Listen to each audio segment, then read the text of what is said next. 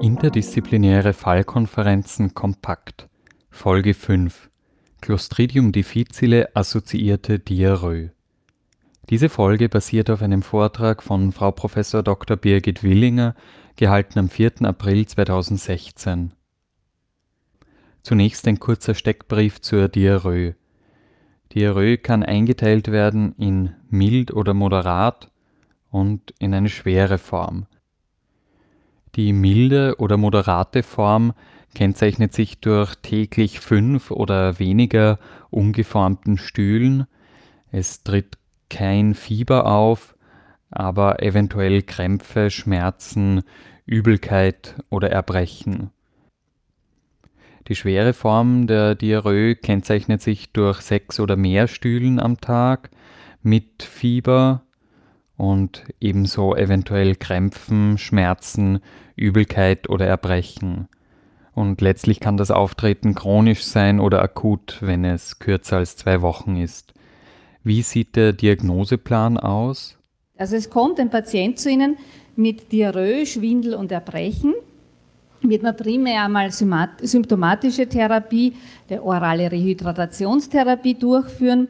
Und dann muss man schauen, wie lange dauert denn das? Ist das kürzer als einen Tag und es fehlt die, also er ist nicht exekiert, er ist nicht fiebrig, er hat keine blutig, blutige Stühle und auch kein Gewichtsverlust, dann brauchen Sie keine weitere Diagnostik vorzunehmen. Dann ist das Ganze sowieso schon eine fast Geschichte und schon passé. Äh, ist eine dieser Fragen allerdings mit Ja zu beantworten, dann müssen Sie genauer erheben. Und dann ist einmal die Anamnese wichtig.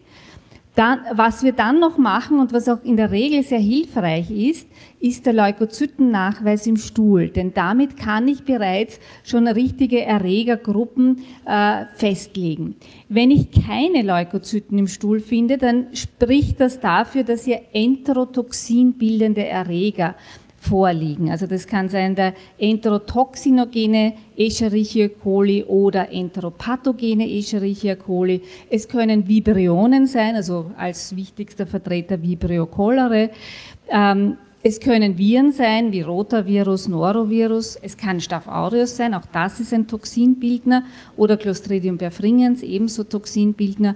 Oder äh, ein Vertreter der Protozoen, nämlich Gardia lamblia. Da werden Sie in der Regel aber nichts an weiterer Diagnostik durchführen müssen, weil das meistens ist, äh, selbstlimitierend ist. Also da ist eine symptomatische Therapie ausreichend. Sollte sich der Patient oder die Patientin nicht verbessern, dann müssen Sie eine weiterführende Diagnostik äh, nachschießen sozusagen. Aber primär mal ist das nicht notwendig. Haben Sie jetzt Leukozyten im Stuhl? Dann müssen Sie tatsächlich etwas tun, denn dann haben Sie den Verdacht auf invasive Erreger, dann ist das schon ein wesentlich schlimmeres Krankheitsbild.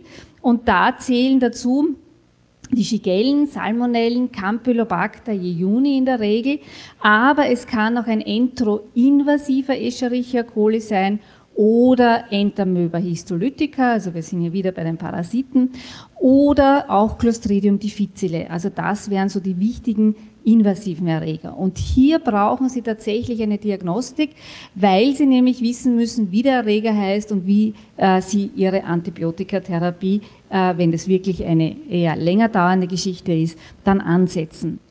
Wenn Sie Leukozyten im Stuhl nachweisen und das Ganze schon mehr als zehn Tage geht, dann bitte denken Sie an die Parasiten. Also zum Beispiel Entamoeba histolytica, Gardia lamblia oder auch Cryptosporidien. Das wären dann wichtige Durchfallserreger. Und auch hier brauchen Sie unbedingt eine spezifische Diagnostik, sonst kommen Sie nicht drauf, dass das die Parasiten sind und gegebenenfalls dann auch eine antiparasitäre Therapie. Gezielte anamnestische Fragen können Hinweise auf eine eventuell infektiöse Genese der Diarrhoe geben. Beispielsweise die Frage nach Immunsuppression.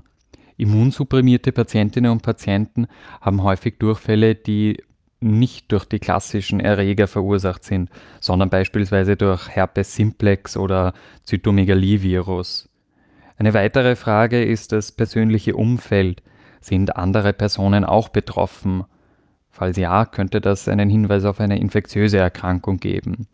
Weiters ist der Verlauf akut oder chronisch, sind allgemeine Entzündungszeichen vorhanden, hat die Patientin oder der Patient etwas Besonderes gegessen, was könnte einen Hinweis auf Salmonellen liefern, gab es einen Auslandsaufenthalt für eher exotische Erreger wie Vibrio cholerae, gab es in letzter Zeit einen Spitalsaufenthalt, wurden Antibiotika eingenommen, und eventuell liefert auch die Jahreszeit einen Hinweis, denn beispielsweise Noroviren sind im Winter gehäuft. Nun zu einem Fallbeispiel. Mit der Rettung kommt ein 37-jähriger Gastwirt mit akuter Diarrhoe, mit diffusen Bauchschmerzen und Übelkeit. Anamnestisch bekannt ist eine chronisch obstruktive Lungenerkrankung COPD. Erst vor zwei Wochen war er noch im Krankenhaus wegen einer akuten Exazerbation der COPD. Bei der Aufnahme ist er ein wenig desorientiert und hat nach eigenen Angaben mehr als fünf ungefärmte Stühle am Tag, jedoch unblutig. Der Patient wird untersucht. Er präsentiert sich in einem reduzierten Allgemeinzustand und zeigt leichte Desorientiertheit. Im EKG zeigt sich eine geringgradige Sinustachykardie und im Labor eine beginnende metabolische Azidose sowie Leukozyten von 12,3 Giga pro Liter und ein CRP von 8,4 Milligramm pro Deziliter. Der Patient hat kein Fieber und bei der Auskultation des Bauches sind lebhafte Darmgeräusche zu hören und die Abwehrspannung ist erhöht. Wie könnte nun die Verdachtsdiagnose lauten? Magen-Darm-Entzündung Gastroenteritis. Was ist nun anamnestisch noch zu erfragen? Dazu stellen wir die anfangs aufgezählten Fragen. Immunsuppression? Nein. Wir können also einen klassischen Erreger erwarten. Persönliches Umfeld, andere Personen betroffen? Nein. Akuter Verlauf? Ja. Allgemeine Entzündungszeichen vorhanden? Ja. Leukozytose und CRP von 8,4? Etwas Spezifisches gegessen? Nein. Im Ausland gewesen? Nein. Im Spital gewesen? Ja. Bis vor zwei Wochen. Antibiotika bekommen? Ja. Cephalosporine für eine Woche. Cephalosporine für eine Woche. Das könnte ein Hinweis sein auf eine antibiotika-assoziierte Diarrhoe oder genauer gesagt auf eine Clostridium difficile assoziierte Diarrhoe, CDAD. Als Untersuchung wird nun von der Mikrobiologie eine Stuhlkultur und ein Toxinnachweis auf Clostridium difficile angefordert. Der Zustand des Patienten verschlechtert sich und nun zeigt sich auch Blut auf dem Stuhl. Von den verschickten Proben liegt noch kein Ergebnis vor. Als nächster diagnostischer Schritt wird nun eine Koloskopie durchgeführt, denn auch Morbus Crohn oder Colitis ulcerosa sind mögliche Diagnosen. In der Koloskopie und Histologie wird eine akute pseudomembranöse Colitis befundet. Mittlerweile sind auch die mikrobiologischen Untersuchungen abgeschlossen und bestätigen die ursprüngliche Verdachtsdiagnose CDAD, Clostridium difficile assoziierte Diarrhoe. Spätestens jetzt ist es an der Zeit für einen Steckbrief des Bakteriums Clostridium difficile. Clostridium difficile ist ein im Boden und Staub vorkommendes Gram-positives Stäbchenbakterium. Es zählt zu den Sporenbildnern und ist dadurch relativ resistent gegenüber Umwelteinflüssen. Es vermehrt sich anaerob und eine Kultivierung ist eher schwierig. Clostridium difficile kommt vermehrt in Krankenhäusern, Pflege- und Altersheimen vor. 50% der Säuglinge, 4% der gesunden Erwachsenen und 40 Prozent der Krankenhauspatienten scheiden den Keim fäkal aus. Der Infektionsweg ist weitgehend fäkal-oral. Clostridium difficile verursacht ca. 15 bis 20 Prozent der antibiotika-assoziierten Durchfallerkrankungen und mehr als 95 Prozent der Fälle an pseudomembranöser Colitis. Bei der pseudomembranösen Colitis entstehen herdförmige Schleimhautnekrosen, die sich auch makroskopisch erkennen lassen. Komplikationen der pseudomembranösen Colitis sind beispielsweise hypovolemischer Schock, Sepsis, Perforation und auch die Gefahr des toxischen Megakolons. Jetzt eine kurze Risikoeinschätzung zur Clostridium difficile Infektion von Frau Professor Willinger. Es gibt viele, viele Punkte, die ein Risiko darstellen.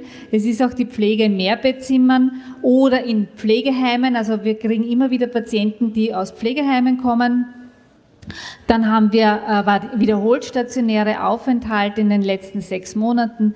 Eine enterale Ernährung ist ebenfalls ein äh, Risikofaktor. Die Protonenpumpenhemmer haben wir genannt. Aber auch Alkohol und Nikotin ist nie gut, also auch fürs Clostridium difficile nicht.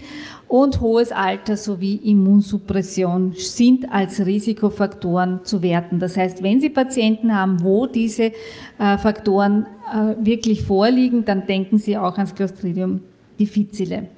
So, wie ist das jetzt? Gibt es da ein bestimmtes Antibiotikum, das hier wirklich besonders gefährlich ist?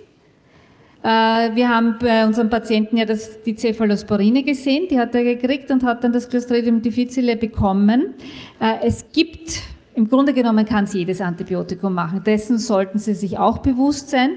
Und wir haben aber eine Gruppe, die besonders gefährlich ist, das sind die Fluorquinolone. Wenn man die sieben Tage gibt, dann steigt dieses äh, Risiko sehr stark an. Also da haben wir von 2,4 auf 4,3. Das ist auch schon höher bei einer kurzen Therapie. An zweiter Stelle sind dann die Cephalosporine der ersten Generation und dann nimmt das ab. Clindamycin würde ich auch noch als äh, nicht ganz so vernachlässigbar ersehen. Aber prinzipiell, wie gesagt, jedes Antibiotikum ist hier oder kann hier ein Risikofaktor sein. So viel zur Risikoeinschätzung der Antibiotika. Nun wieder zurück zur Therapie. Falls es noch nicht geschehen ist, wird das auslösende Antibiotikum abgesetzt. In vielen Fällen führt das Absetzen alleine zu einem Therapieerfolg. Bei massiven Durchfällen sollte ein Flüssigkeits- und Elektrolytersatz durchgeführt werden.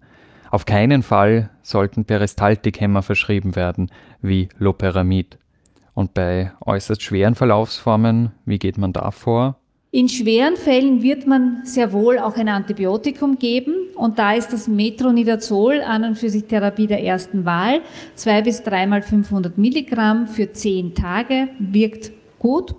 Ähm, das Problem kann sein, dass es zu einem Relapse kommt und dann ist die Frage, was macht man dann? Da gibt es verschiedene Herangehensweisen. Also Vancomycin wird empfohlen, viermal 125 bis 250 Milligramm oder auch eine Wiederholung der Therapie. Oder aber, das ist jetzt relativ neu, nicht mehr ganz neu, schon ein paar Jahre, äh, das Fidaxomycin, das ist vor allem für rezidivierende Erkrankungen vorgesehen, ist aber sehr teuer. Daher ist man sehr restriktiv beim Einsatz. Was am besten wirkt, ist die Stuhltransplantation. Also das ist etwas, was äh, sozusagen das Nonplusultra ist. Und da hat man mittlerweile äh, auch oder arbeitet man mittlerweile schon daran, dass man das auch oral machen kann, also dass man da irgendwelche Kapseln äh, macht. Und das ist angeblich nicht sehr schwierig, die sich also im Magen nicht auflösen und erst dann im Kolon aufgelöst werden. Und mit diesem frischen Stuhl wird auch wieder eine Normalflora eingebracht. Und damit wird das Clostridium difficile an den Rand gedrängt und kann nichts mehr auslösen. Ist wahrscheinlich gescheiter als eine Antibiotikatherapie. Diese Folge basiert auf einer Vorlesung von Frau Professor Dr. Birgit Willinger, gehalten am 4. April 2016 und behandelt Themen aus Block 9, 13 und 27. Weiterführende Links und Notizen zum Thema finden sich auf der Website podcasts.medunivin.ac.at. Manuskript Sarah Mühlböck, Gestaltung Florian Simon Linke